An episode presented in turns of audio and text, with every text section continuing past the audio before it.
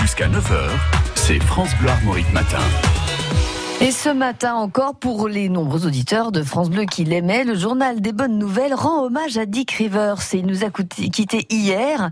Euh, Philippe Manoff, vous le connaissiez bien, Dick Rivers Ouais, bien sûr, très bien. Euh, Dick a commencé sa carrière avec le groupe Les Chats Sauvages, en même temps que les chaussettes noires d'Eddie Mitchell. Euh, Dick Rivers était un grand admirateur d'Elvis Presley. Bon, on peut dire qu'avec Johnny Hallyday et Eddie Mitchell, Dick Rivers a été l'un de ceux qui ont popularisé le rock'n'roll en France. Mhm. C'est vrai qu'il ne se souvient pas de Baie des Anges.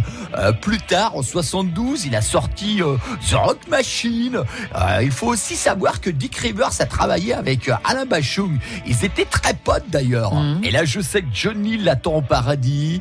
Et euh, ils vont certainement lui demander de chanter l'un de ses tubes préférés, Faire un pont. Allez, vas-y, Dick, à toi, chante.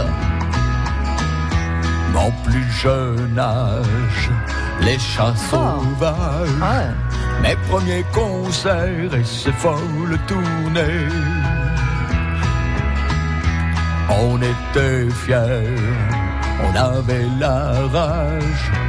Et ce fleuve, comme un tweet, ça s'intropait, faire un pont pour de bon, en chantant mes chansons, le traverser, pour t'embrasser, faire un bond pour de bon.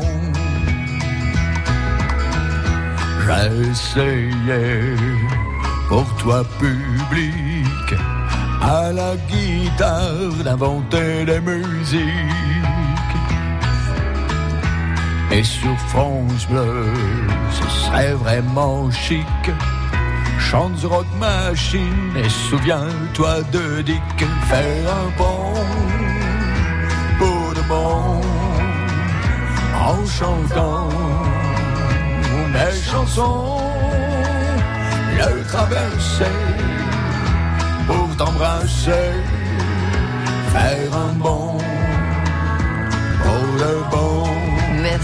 À Laurent Chandemerle et à Jacques Le Souder qui co-signent ces textes. Dick Rivers qui tient la porte à Jean-Pierre Mariel. On va en parler, bien entendu, de cette autre disparition. Il paraît que les stars ne partent jamais toutes seules. Bah, la preuve est faite. Le journal des bonnes nouvelles avec Laurent Chandemer.